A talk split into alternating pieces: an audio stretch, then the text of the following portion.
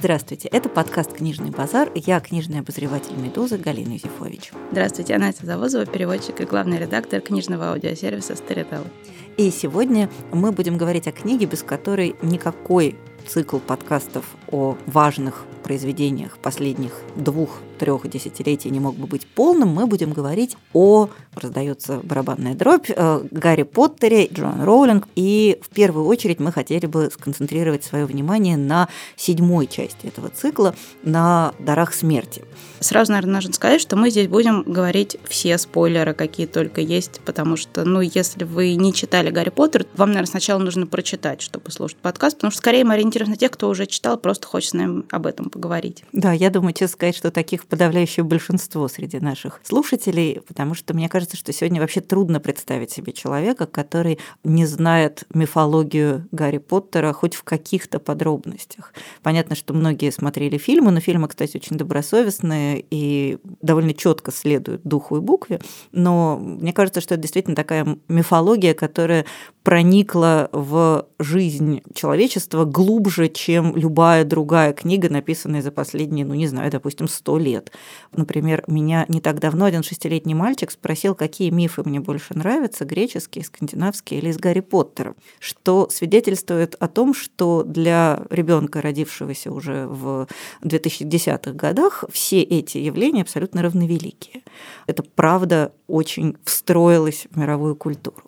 Возвращаясь к Гарри Поттеру и Дарам смерти, мы выбрали именно эту часть по одной простой причине. Это книга, которая в наибольшей степени, как мне кажется, выламывается из канона детской, подростковой, светлой, оптимистичной литературы. Потому что в этой книге внезапно оказывается все.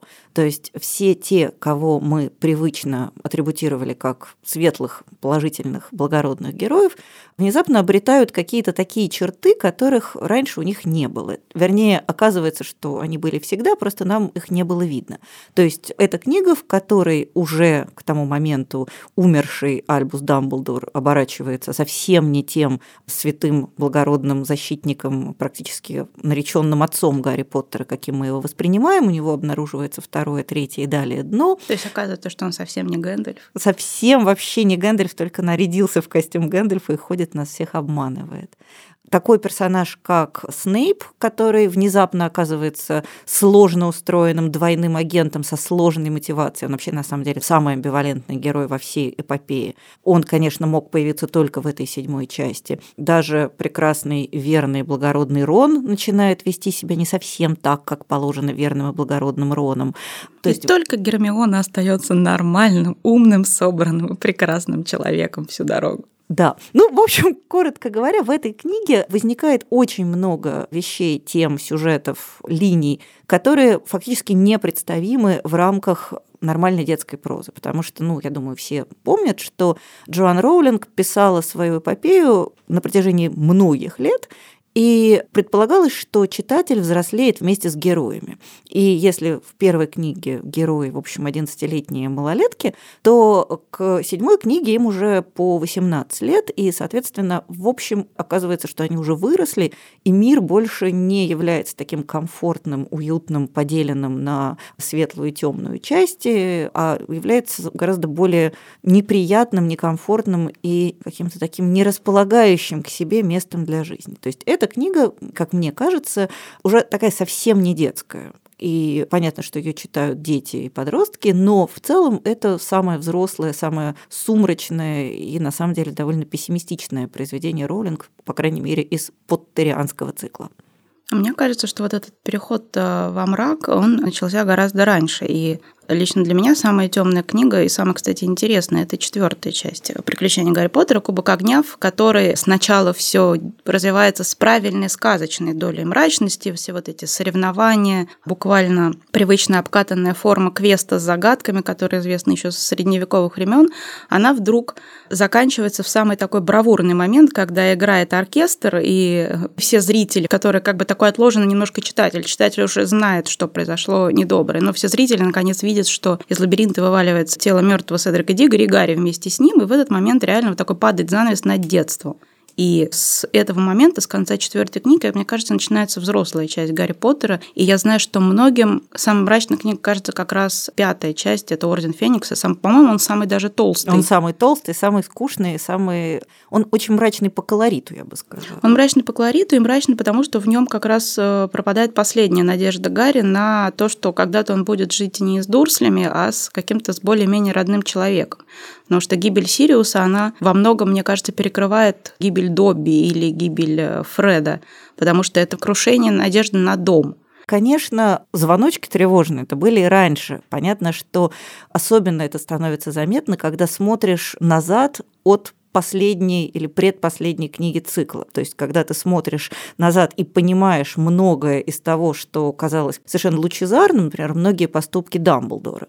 Когда на них смотришь ретроспективно, понимаешь, что, в общем, ничего хорошего-то он особо не сделал, и даже скорее наоборот. То есть пересматриваешь свое отношение ко многим героям. То есть, конечно, нельзя сказать, что было прям прекрасно солнечно, а потом вдруг сумерки сгустились, и сразу стала седьмая часть это будет несправедливым. Но мне, тем не менее, кажется, что вот такой пиковой амбивалентности, такого ужасного ощущения того, что мир не доброе место, все-таки до седьмой части мы не встречаем. И то, что действительно распадаются все связи, распадаются вообще представления о сторонах в этом конфликте. Нам кажется, что сторон там две, с одной стороны хорошие, с другой стороны плохие, и тут внезапно оказывается, что все гораздо сложнее. Вообще, мне кажется, это одна из важнейших книг о взрослении, потому что ведь на самом деле именно это и означает взрослеть, понимать, что мир гораздо сложнее, чем тебе казалось до этого. И то, что Джоан Роулинг это показывает на примере своих героев, конечно, делает ее роман, мне кажется, очень важным и полезным для взрослеющего человека в том числе, потому что он показывает именно, что, собственно говоря, означает повзрослеть. Мне кажется, это очень важно а, сказать о том, что Понятно, что есть одно определенное поколение детей, которые действительно выросли с Гарри Поттером, а, которые каждый год ждали книги, и они ничего не могли с собой поделать. Им приходилось расти и взрослеть в промежутках между книгами. Но что самое интересное, последующее поколение уже вырастали дети, которые, например, могли в 7-8 лет уже иметь доступ ко всему Гарри Поттеру. И что самое примечательное вообще в книгах, и в том числе в седьмой, что дети 7, 8, 9, 10 лет спокойно могут это читать. То есть всегда идут какие-то споры, нужно ли травмировать ребенка книгой, не нужно. Но дети, как правило, сами доказывают, что вполне нормально они могут это прочитать и понять и осилить. И, мне кажется, особая сила и суперспособность Джан Роулинг здесь в том, что она не делает из детей дебилов. Ну, вообще, ведь одна из главных открытий, сделанных не лично Джоан Роулинг, но при участии ее книг, это то, что на самом деле литература не делится на детскую и взрослую, потому что до появления книг о Гарри Поттере существовало довольно четкое разделение на литературу двух типов. И считалось, что взрослые люди, читающие сказки, это странные малообразованные имбецилы, как вот однажды мне объяснили мои подписчики в Фейсбуке, а что дети, которые хотят читать взрослую литературу, это преждевременно созревшие, возможно, порочные маленькие существа. И это говорили люди, поколение которых выросло на трех мушкетерах. Вот, прям и на Анжелике, простите. О, да. И тем не менее, действительно, Джоан Роулинг показала, что вот вся эта граница, она крайне условная и иллюзорная, ничего там особенно нет. Довольно быстро стали выпускать книги о Гарри Поттере во взрослом оформлении с золотым тиснением, чтобы взрослому мужчине, который едет в метро и читает Гарри Поттера, не было стыдно от окружающих. Я не знаю, мне кажется, фанатам Гарри Поттера, в принципе, никогда не бывает стыдно от окружающих, потому что если посмотреть на сборище фандома, сколько там прекраснейших взрослых людей в шарфах Гриффиндор, в шляпах, в очках, с нарисованными шрамами и с волшебными палочками. Были как-то на премьере, и там было просто невероятно много таких людей, которым явно было очень круто от того, что они в любом возрасте примерили на себя какую-то часть мира Гарри Поттера. Мне кажется, тоже очень важно. Я помню, что когда в 2007 году выходила заключительная часть Гарри Поттера, там же была единая дата релиза, и все люди пришли к полуночи стоять в очереди в магазин и показывали очередь И, конечно, поскольку это ночь, то все люди стоят абсолютно взрослые, то есть детей никто с собой не брал. И, значит, стоят такие взрослые дядьки, тетки, выпивают, э, закусывают, празднуют. Ощущение абсолютного Нового года для взрослых людей, которые пришли, чтобы купить детскую книгу. И я подозреваю, что, конечно, многие пошли ее покупать своим детям, но я думаю, что не меньше половины э, читали до утра, пока дети не проснутся, для того, чтобы самим получить это долгожданное удовольствие. Ну и вообще, ведь известно, что Гарри Поттер поставил абсолютный рекорд. Седьмая книга за первые сутки продаж разошлась тиражом 11 миллионов экземпляров. И, в общем, как-то книжные маркетологи предрекают, что никогда этот рекорд не будет побит. Более того, я скажу, что сама я стояла в магазине «Москва», дожидаясь трех часов ночи, и в той же очереди стоял писатель Дмитрий Быков и аккуратно читал книжечку. И э, это был действительно такой Новый год для всех любителей книг, потому что совершенно незнакомые люди обсуждали Гарри Поттера, читали книжки, потому что все теснились, жались в магазине «Москва». Я помню, кассу отодвинули сантиметров на 20. Но при этом, когда начали продавать книгу, не было никакой ни давки, ни мордобития, ни подножек. Просто все очень как-то культурно, вежливо купили Гарри Поттера, повеселились, и в очереди все перезнакомились. И помню, было очень много прекрасных подростков, которые пришли с родителями и сидели покорно и смиренно ждали. И, в общем, действительно было какое-то ощущение праздника. Я бы очень хотела бы чтобы вот что-то такое еще вышло хотя бы раз, чтобы поехать в 3 часа ночи, стоять в магазине, это же, мне кажется, прям отлично. Мне кажется, что этого больше никогда не будет, если честно. Ну, то есть я рада буду ошибиться. Мне кажется, что одна из главных, самых обаятельных черт в книгах о Гарри Поттере, несмотря даже на вот эту сгущающуюся с каждой следующей частью черноту и амбивалентность, это, конечно же, дружба. Потому что понятно, что в седьмой части Рон в какой-то момент ведет себя нехорошо. Он испытывает муки ревности, не доверяет своим друзьям, бросает их в сложный момент, но потом возвращается, возвращается с триумфом, возвращается как самый лучший главный помощник. И то, что вообще все рушится, все меркнет, но дружба остается какой-то первоосновой бытия, мне кажется, в этом состоит очень важная такая, прости господи, воспитательная функция Гарри Поттера. Мы уже про это говорили, когда говорили про роман Майкла Каннингема «Дом на краю света», что сегодня понятие традиционной семьи гораздо менее оказывается значимым, чем понятие семьи по выбору, семьи, которую ты сам себе собрал в соответствии со своими какими-то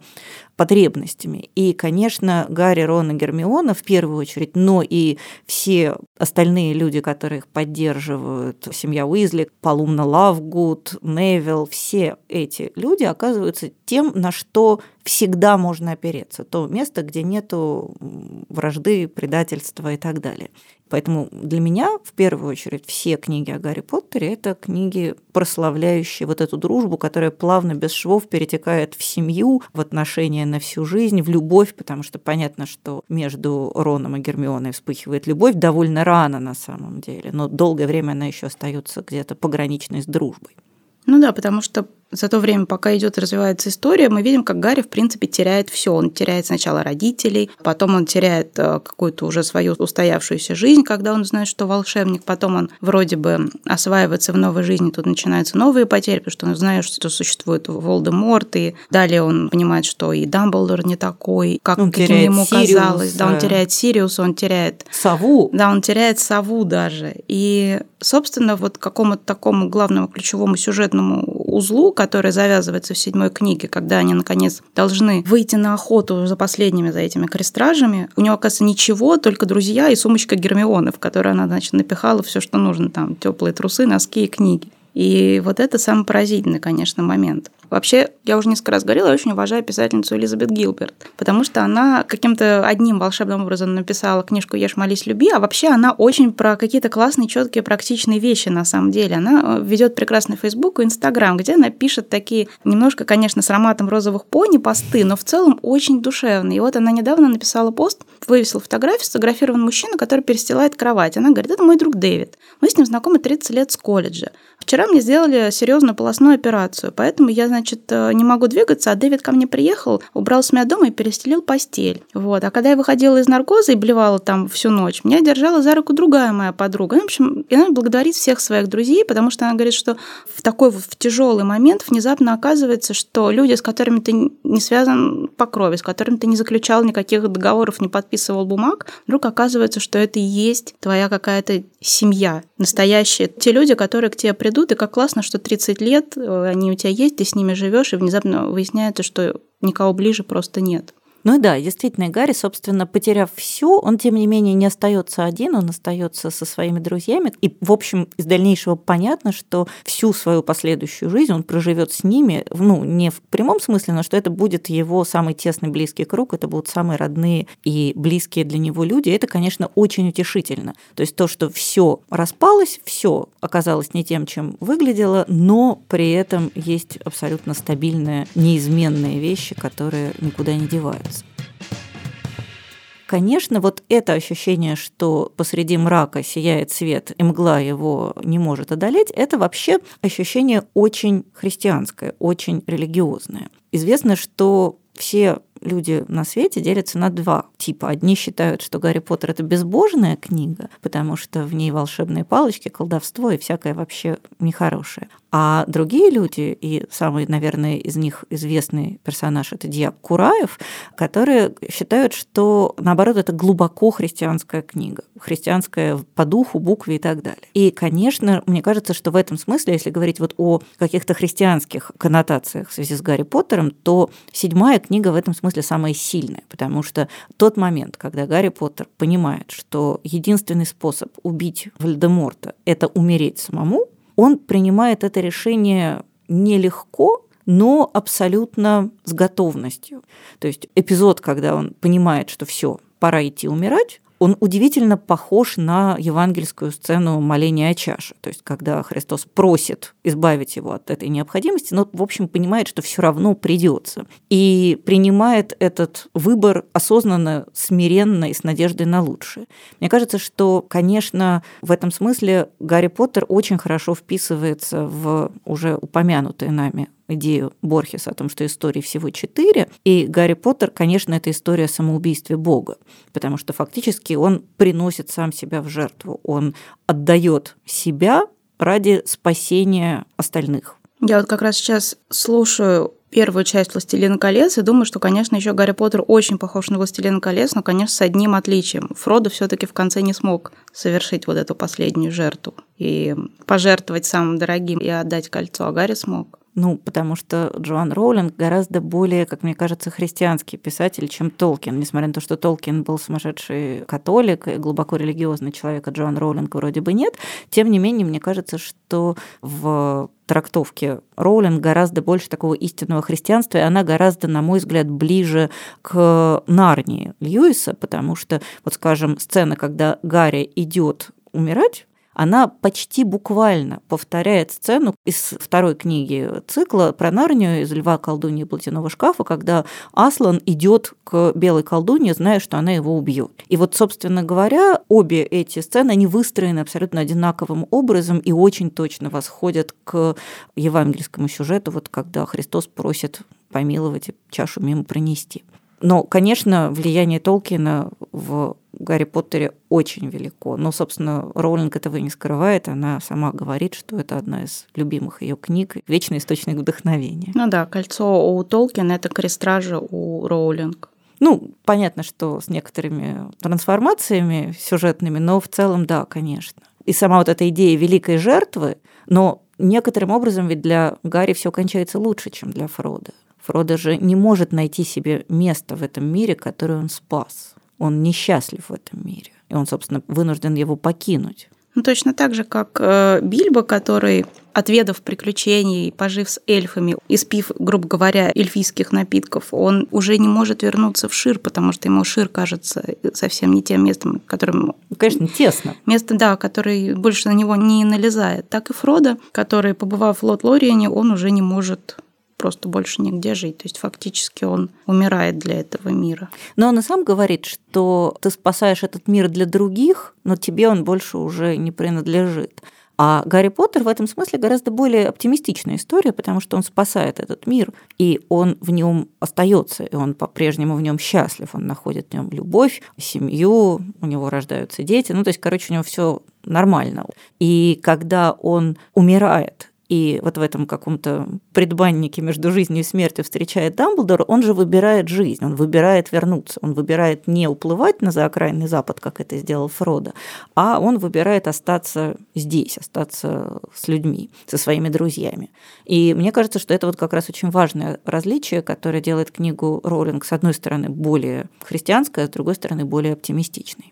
И вот, кстати, я хотела бы еще о таком поговорить. Когда заканчивается седьмая книга, для меня лично вся история про Гарри Поттера заканчивается. Но, как известно, Джон Роулинг написала потом много всего. Ну, не сама, не лично. Нет, я не говорю о том, что она написала пьесу а. в соавторстве, а о том, что она потом еще очень много выходила с некоторыми откровен... откровениями о жизни героев. Значит, что, что хотел сказать автор в эпоху интернета? Оказывается, все. И вот это, на самом деле, мне как-то всю магию вот этой сказки, оно немножечко испортило, потому что сначала Роулинг рассказала, что на самом деле Гарри хорошо было бы сойти с Гермионой, Потом она прояснила за ориентацию Дамблдора. Потом она еще на сайте Поттермор бесконечно увешивала какие-то виньетки о том, как все жили дальше. И вот это, мне кажется, портит какое-то очарование пьесы, потому что она закончилась вот ровно так, как надо. То есть много-много нагнетания, черноты и какой-то правильный из этого вывод, что только друзья тебе помогут. И финальная битва на маленький кусочек, когда все было хорошо, детей отправили в школу, все нормально. Жили все, долго и счастливо. Все, все трудоустроены, дети в школе, все было хорошо. Но потом Джон Роулинг такая, класс, я обнаружила интернет. И вот реально хочется сказать, не надо. Вот Женщина, что хотел помолчите. Что хотел сказать автор? Ничего не хотел сказать автор. Не надо этого. Ну вот я счастливым образом организовала свой мир так, что ко мне Джон Роллинг не проникает. Я стараюсь избегать. Ну вот как? Потому что я помню, когда... Это было, конечно, тоже уникальное событие, ни с какой другой книгой такого не было, что в топе Яндекса висело. Роулинг сказала, что Гермионе лучше было бы с Гарри. Это правда было. То есть все мировые новостные какие-то агентства, самое новость дня, что сказала Роулинг. Ну, не про одну такую книгу, даже, мне кажется, про «Сумерки» такого. Да какие «Сумерки», Господь Вот, то есть это реально просто и, и Тартас передает, значит. Но мне кажется, что у меня это вызывает какую-то вот немыслимую ностальгию. Книжный мир, он же очень маргинальный. И я вот в последнее время прочитала некоторое количество книг про литературу в 50-х, 60-х, 70-х годах 20 века. И ты читаешь и понимаешь, что Господь никогда больше литература не будет настолько great again, потому что это время, когда писатель — это селебрити, когда весь мир ждет, что скажет Хемингуэй по вопросу такому-то. И там никто не может кушать и спать, покуда Иосиф Бродский не выступит в поддержку Владимира Буковского или не выступит в поддержку Владимира Буковского. То есть вот это ощущение важности литературы, это ощущение того, что нерв мира проходит через литературу, оно, конечно, ушло. И мне кажется, что Джоан Роулинг один из тех, ну нет, не из тех, слово из тех тут неуместно, она тот единственный автор, который сумел сделать литературу great again не очень надолго, но зато как невероятно запоминающейся. И то, что она сумела вернуть литературных персонажей в пантеон главных героев новостной хроники, это, конечно, невероятная заслуга перед литературой, перед чтением, перед человечеством. Поэтому, извините, я всегда об этом говорю. Скажу еще разочек. Я считаю, что наше поколение должно увидеть присуждение Джон Роулинг Нобелевской премии по литературе, потому что мне кажется, что трудно себе представить что-нибудь более справедливое и закономерное. Да, мне кажется, Джон Роулинг – это наш последний общекультурный код. Да. После этого больше не было такой книги, которую бы реально читали все, и которая, если один человек скажет Снейп, то точно знает, откуда это. И когда кто-нибудь где-нибудь в комментариях или где-то там, не знаю, пишет слово «всегда», то понятно, откуда это все. И понятно, что Авада Кедавра и Экспелиармус и, не знаю, что еще, сортировочная шляпа и 10 очков Гриффиндора, все, все это уже вошло в, во все языки, не только в английский английский. И, наверное, до этого так было с Толкином, особенно заметно было, когда вышла экранизация Питера Джексона, и все, все фанаты Толкина снова, Расчухалились. снова объединились, да, надеялись, вышли из Лотлорина в своих занавесочках, изгиб гитары желтые, лаская обнялись. И вот это действительно последний общий культурный код. Больше такого, наверное, не будет. Но, конечно же, очень хотелось, чтобы было, чтобы было что-нибудь, чтобы вот еще раз так бомбануло и снова в новостях было о каких-нибудь вымышленных литературных героях. Ну что ж, будем жить надеждой на это. А, мы бы хотели порекомендовать некоторое количество книг, хотя, конечно, понятно, что вот а, мы это произносим чуть ли не каждый раз, что нет у нас другой Донны Тарт для вас, кроме Донны Тарт, нет другого Каннингема, кроме Каннингема, это, в общем, и Пелевина у нас другого точно нет. А в данном случае вот не просто нет, а прям вообще совсем нет. То есть ничто не может сравниться по мощности вот этого тотального воздействия с Джоан Роулинг, кроме Джоан Роулинг. Да и та уже, в общем, не совсем Джоан Роулинг, но тем не менее. все таки можно попытаться подобрать что-то, что позволит, если не вернуться в вот это чудо, которое дарит нам всем Роулинг, но, по крайней мере, испытать некоторые его подобие. И я хочу начать с вещи совершенно очевидной. Я хочу порекомендовать трилогию английского писателя Филиппа Пулмана «Темное начало».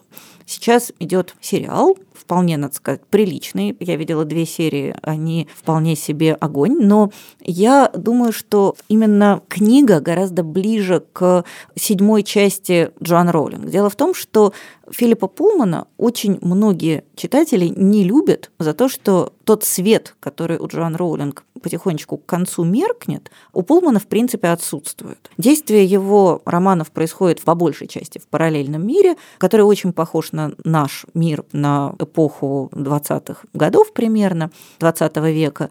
Но там есть одно значимое различие. Душа, которая у нас у всех живет внутри, в том мире живет снаружи и имеет облик милого или не очень милого животного, который называют деймон. И в этом мире правит такая жестокая теократическая секта, которая всеми способами подавляет любое научное знание. И главная героиня, девочка Лира, вместе со своими родителями, которые отважные, хотя и не совсем, как мы бы сказали сегодня, положительные герои, э, ученые, вот с этими родителями она отправляется на исследование других параллельных миров, погружается все глубже в этот мультиверс и в конечном итоге вступает в противоборство с самим Богом, творцом, создателем этого мультиверса.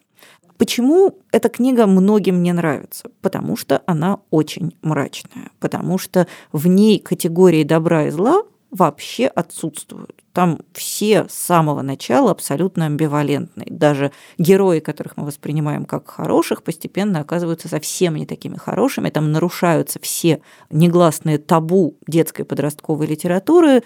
И именно в силу этого она представляется мне очень похожей на седьмую часть Гарри Поттера потому что эта шокирующая, травмирующая, болезненная амбивалентность, она у Пулмана присутствует в полный рост. Эти книги часто сопоставляют между собой. Кто-то говорит, что лучше Пулман. Ну, есть и такие оригиналы, есть те, кто говорит, что никакого сравнения с Джоан Роулинг. Тем не менее, мне кажется, что сравнение есть, хотя книги Пулмана были написаны до Гарри Поттера, они немного более ранние.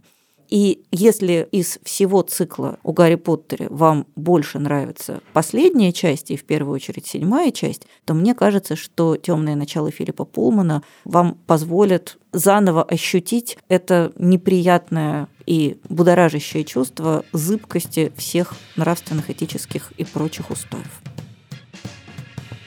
Я порекомендую книгу британской писательницы Фрэнсис Хардинг, которая называется в русском переводе «Девочка с медвежьим сердцем». Тут нужно отметить, что Фрэнсис Хардинг стала вторым детским писателем, который получил довольно престижную премию Коста «Книга года». Собственно, первым был как раз упомянутый уже да. Филипп Пулман. В книге «Девочка с медвежьим сердцем» действие происходит в XVII веке в Англии в разгар гражданской войны. И это такой как бы почти настоящий мир, в котором в то же время есть какие-то волшебные допущения. Главная героиня – девочка из пуританской семьи с пуританским именем, а, которую зовут Мейкпис, а, типа миротворица. Она живет с матерью, но мать скрывает всеми правдами и неправдами существование у нее богатых родственников. Как выяснилось, скрывает не зря, потому что когда мать погибает, эти богатые родственники девочку утаскивают в свое поместье, которое оказывается просто таким совершенно мрачным готическим поместьем, в котором, конечно же, творится всякое недоброе. В частности, Мейкпис узнает, что ее вот эти вот отвратительные, мерзкие, злобные родственнички обладают очень неприятным свойством. Они могут, как бы это сказать поточнее, собственные души переселять в другие тела. И у них есть некоторое количество старых душ и некоторое количество так называемых сосудов, в которые они эти старые души, оставшиеся там, не знаю, с XI века, они таким образом сохраняют династию, находя, значит, молодые свежие тела, куда они эти души реально так складируют по несколько штук в одной. И вот, э, соответственно, на Мейкпис у них такие же планы, но тут Мейкпис, значит, наносит ответный удар, потому что в нее совершенно нечаянно вселяется душа убитого циркового медведя. И вот отсюда начинается совершенно невероятные приключения, потому что, конечно же, Мейкпис нужно э, как можно подальше убраться от своих прекрасных родственников, которые видят ее как такой мешок для хранения вещей, такой футлярчик. Но и в то же время она оказывается втянута в политические интриги и пробирается э, в осажденный город, где, значит, сидит король, город осажден армией Кромвеля, и, в общем, там тоже добавляется вторая интрига. Почему мне кажется, что эта книжка понравится тем, кому нравится Гарри Поттер? Самая, на самом деле, основная эта прелесть Гарри Поттера в том, что Джон Роулинг еще прекрасная рассказчица. Она умеет держать интригу, она умеет держать напряжение. Каждая повесть у нее это еще и детектив, это и приключения. И там нет такого, что где-то внезапно сюжет проседает, и ты такой страниц 200 не знаешь, что с этим делать. Вот. И у Фрэнсис Хардинг тоже. Все ее книги очень-очень быстро читаются. Место действия постоянно меняется, сюжет не стоит на месте. Одна тайна раскрывается, начинается другая. И, в общем, э, вот этой своей видной какой-то простроенной структуры истории Хардинг Роулинг очень похожа на Роулинг. И, в общем, это такое совершенно приятное, прекрасное чтение, которое, опять же, Хардинг нравится детям, но эту книгу может прочитать взрослый совершенно спокойно, ему не будет скучно, ему не будет казаться, что эта книга простая, примитивная, может быть, там, я не знаю, и... Унижающее читательское унижающее достоинство. читательское достоинство. Так что очень советую Фрэнсис Хардинг, в русском переводе «Девочка с медвежьим сердцем», прочитайте и другие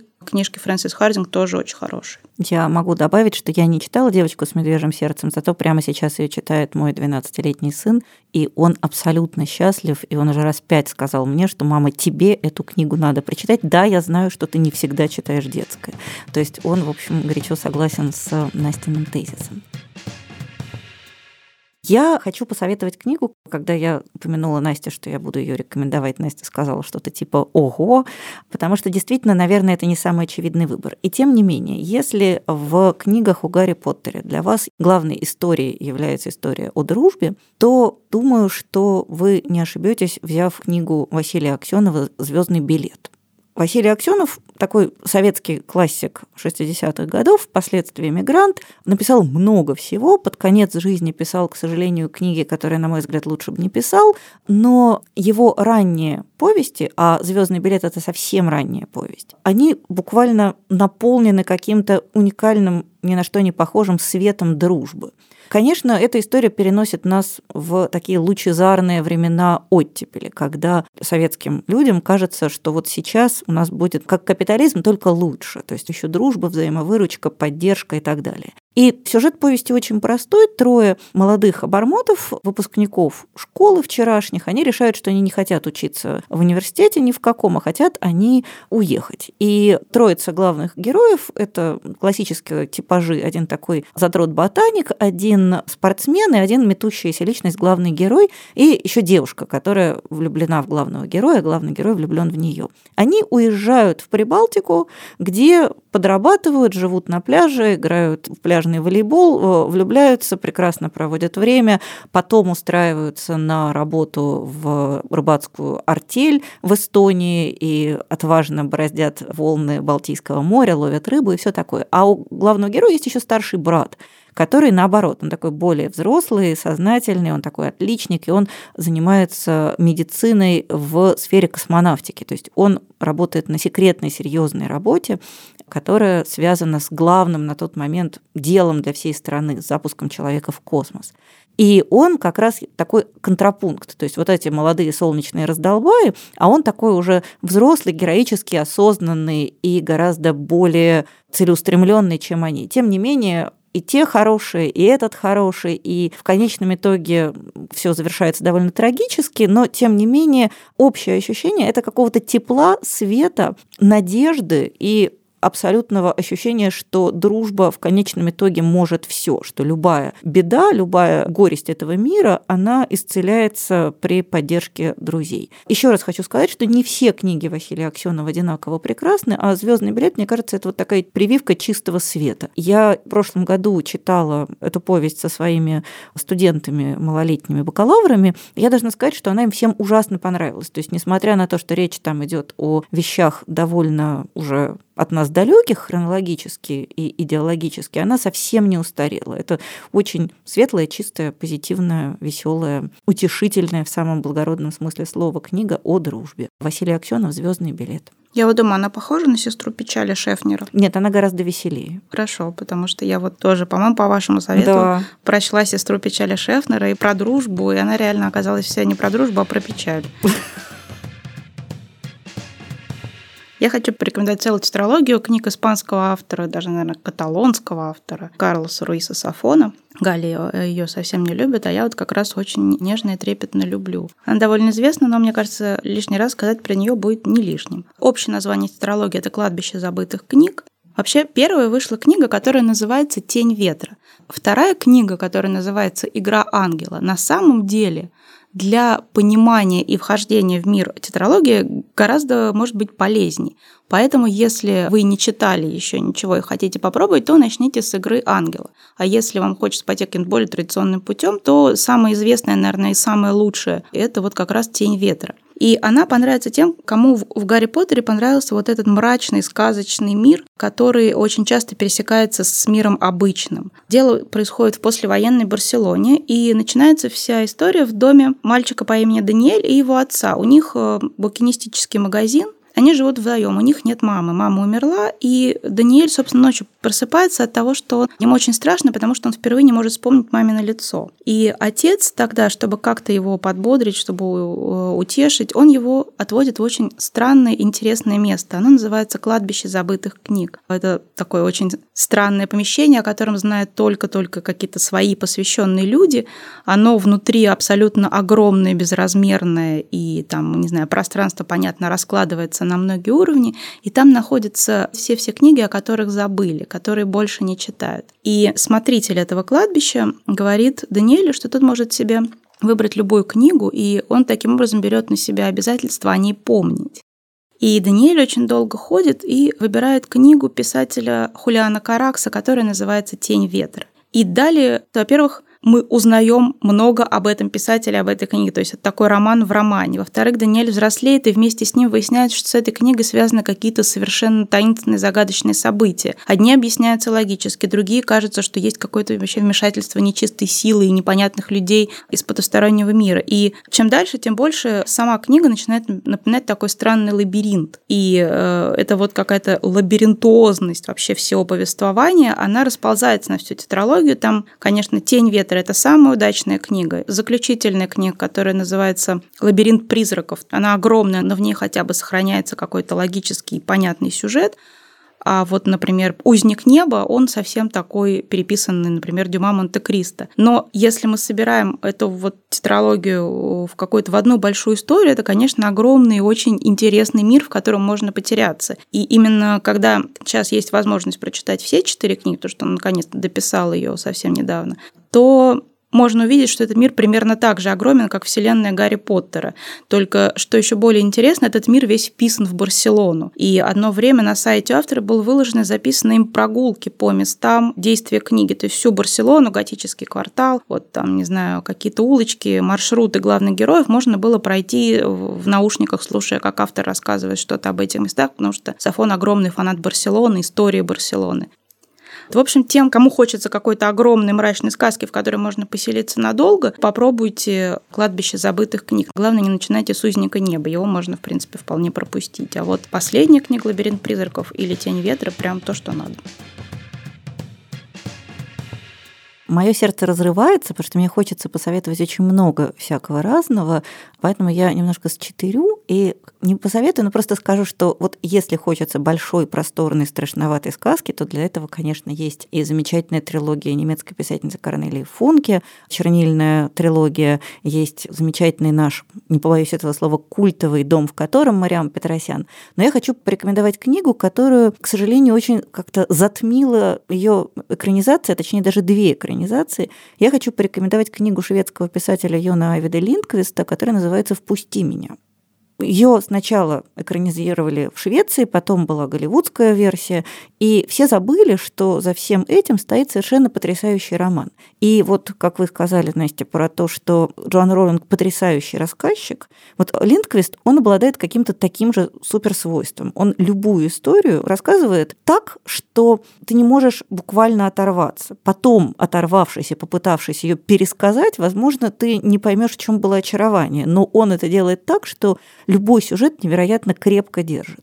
Формально «Впусти меня» — это роман ужасов. Спойлер про вампиров. Но это не богатый спойлер, потому что там уже на обложке понятно, что эти существа не просто так. Но для меня, конечно, это не роман ужасов и не роман о вампирах, это роман о такой очень хрупкой, болезненной нежной, нервной детской дружбе. Мальчик, которого травят в школе, которому некомфортно дома, он убегает в лес, играет там в какие-то довольно сумрачные игры с применением колюще-режущих предметов, а однажды в этом лесу находят труп его одноклассника, одного из тех, кто больше всех над ним издевался, находят его с перерезанным горлом. И понятно, что все начинают думать недоброе. Сначала они думают недоброе вообще, потом они думают недоброе про конкретно главного героя, а тем временем рядом с тем местом, где этот мальчик живет, поселяется странная пара, отец и дочь, которые какие-то такие тоже, в общем, не вполне, скажем так, нормальные.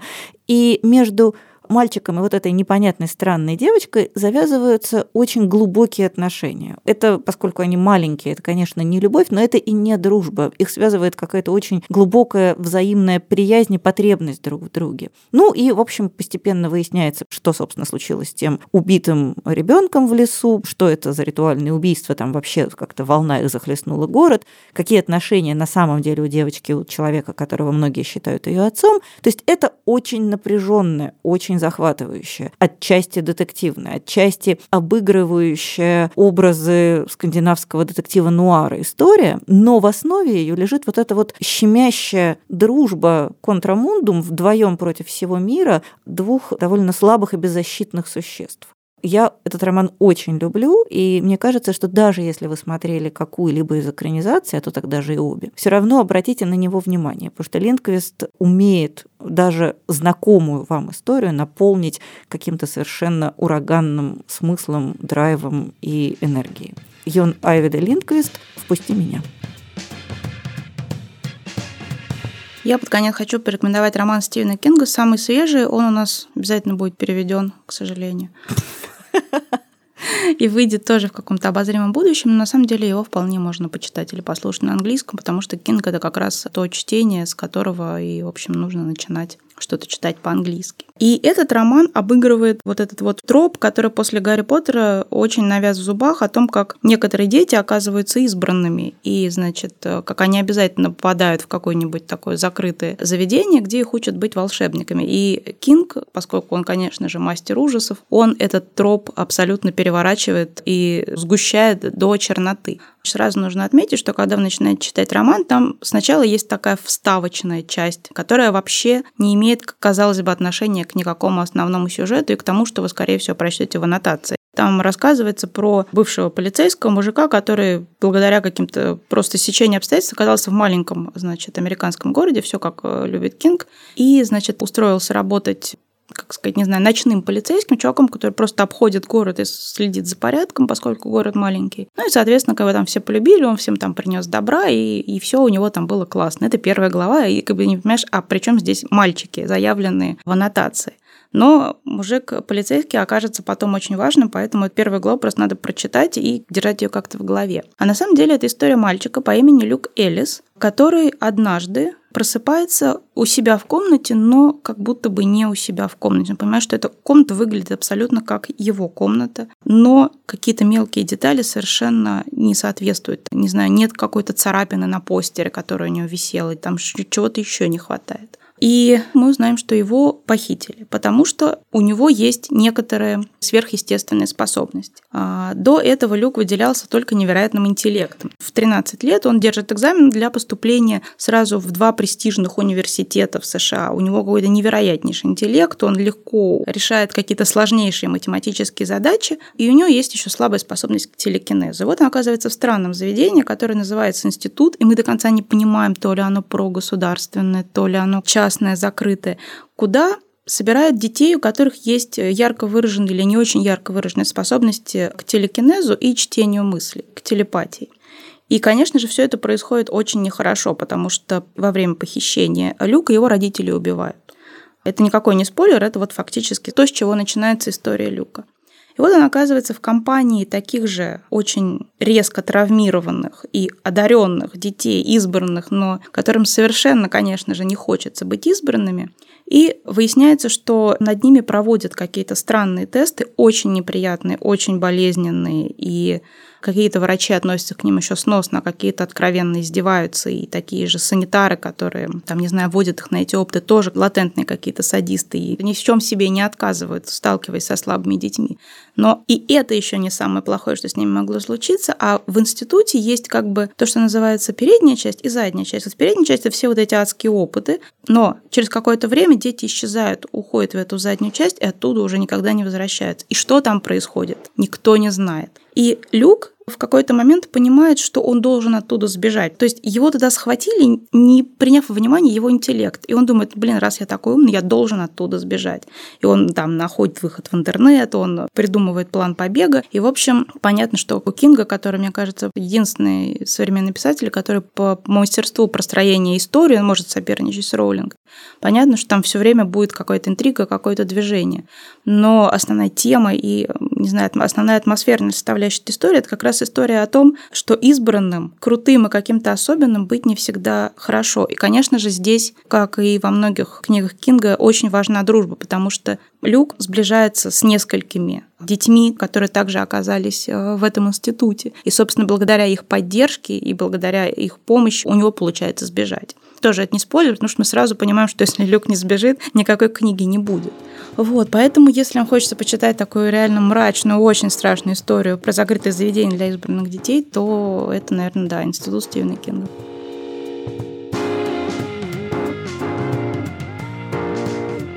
На этом, на самом деле, наш сезон подкаста практически заканчивается. И в следующий раз, уже в нашем предновогоднем выпуске, мы с Настей ответим на те вопросы, которые вы нам присылаете, я надеюсь, еще пришлете.